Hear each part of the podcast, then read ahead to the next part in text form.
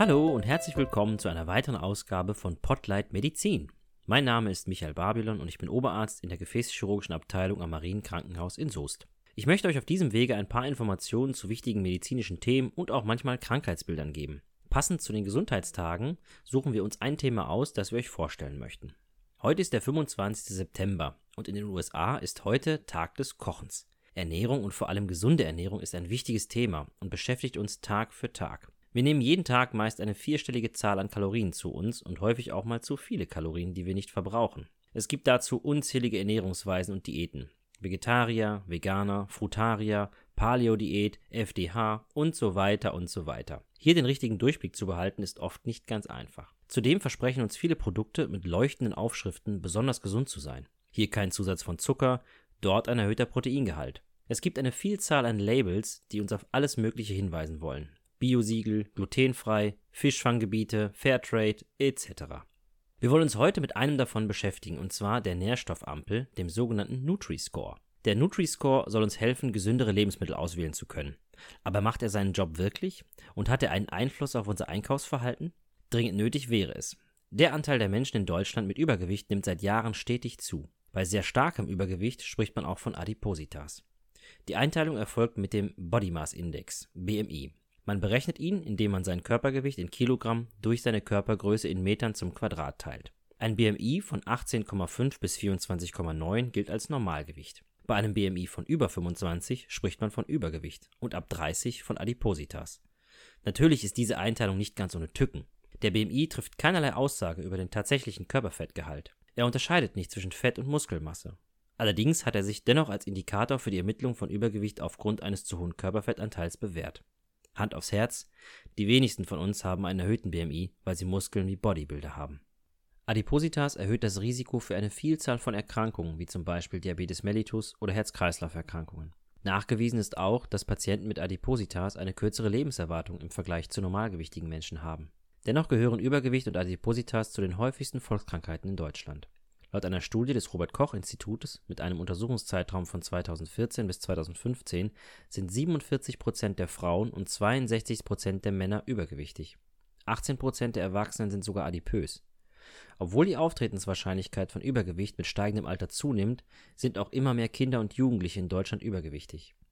Im Rahmen der Pandemie hat sich diese Situation nochmal verschlimmert. Es gibt eine weitere Studie des Robert Koch Instituts, die Übergewicht bei Kindern und Jugendlichen untersucht hat. Der Untersuchungszeitraum war von 2014 bis 2017.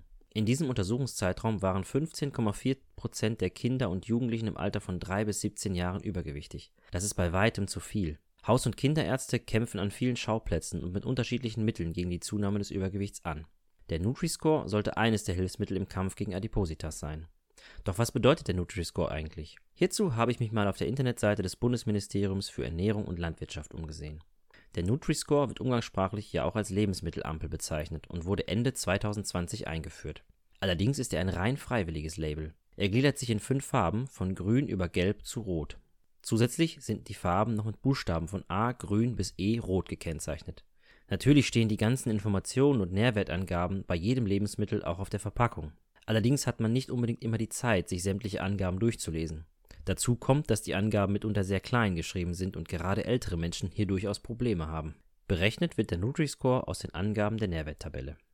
Hier fließen Angaben wie Zuckergehalt, Energiedichte, gesättigte Fettsäuren usw. Negativ ein. Hohe Anteile von Gemüse, Ballaststoffen und Obst hingegen fließen positiv ein. Am Ende der Berechnung steht dann ein farbiges Urteil. Der Nutri-Score kann in vielen Fällen zu Klarheit verhelfen. Lebensmittelhersteller werben oft mit Slogans wie weniger süß und 20% weniger Zucker auf den Verpackungen. Sie sollen Kunden zum Verkauf des vermeintlich gesünderen Produkts verleiten. Wenn man allerdings genauer hinschaut, erkennt man schnell, dass weniger süß oft nicht gesünder bedeutet. Der Nutri-Score hilft hier schnell, Produkte untereinander zu vergleichen und die Marketing-Tricks der Lebensmittelindustrie zu durchschauen. Allerdings sind auch dem Nutri-Score Grenzen gesetzt. Auf eine ausgewogene Ernährung müssen wir trotzdem selbst achten. Leider lassen wir uns viel zu oft von Labels lenken, die uns das Denken abnehmen sollen. Dabei ist der gesunde Menschenverstand oft unterfordert und wir benutzen ihn zu selten. Es ist auch einfacher, anderen das Denken zu überlassen. Das macht sich die Lebensmittelindustrie mit ködernden Werbeslogans sehr zunutze. Der Nutri-Score bildet nur die Gesamtheit der Nährwerte ab und bildet ein Urteil.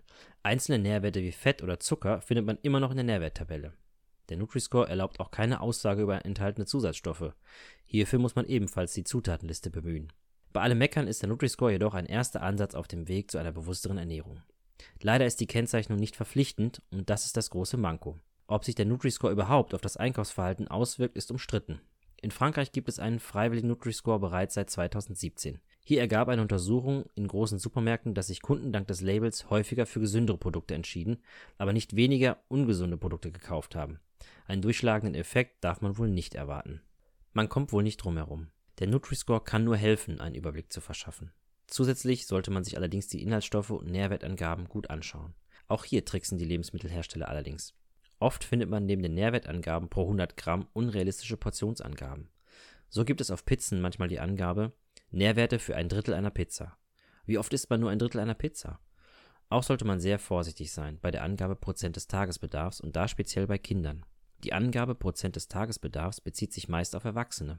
Als Beispiel enthalten manche Frühstückscerealien 10 Gramm Zucker pro 40 Gramm. Bei einem durchschnittlichen Erwachsenen macht das ca. 11 Prozent des Tagesbedarfs aus. Für kleinere Kinder sind nach dem Konsum von 40 Gramm allerdings schon ein Drittel des Tagesbedarfs gedeckt.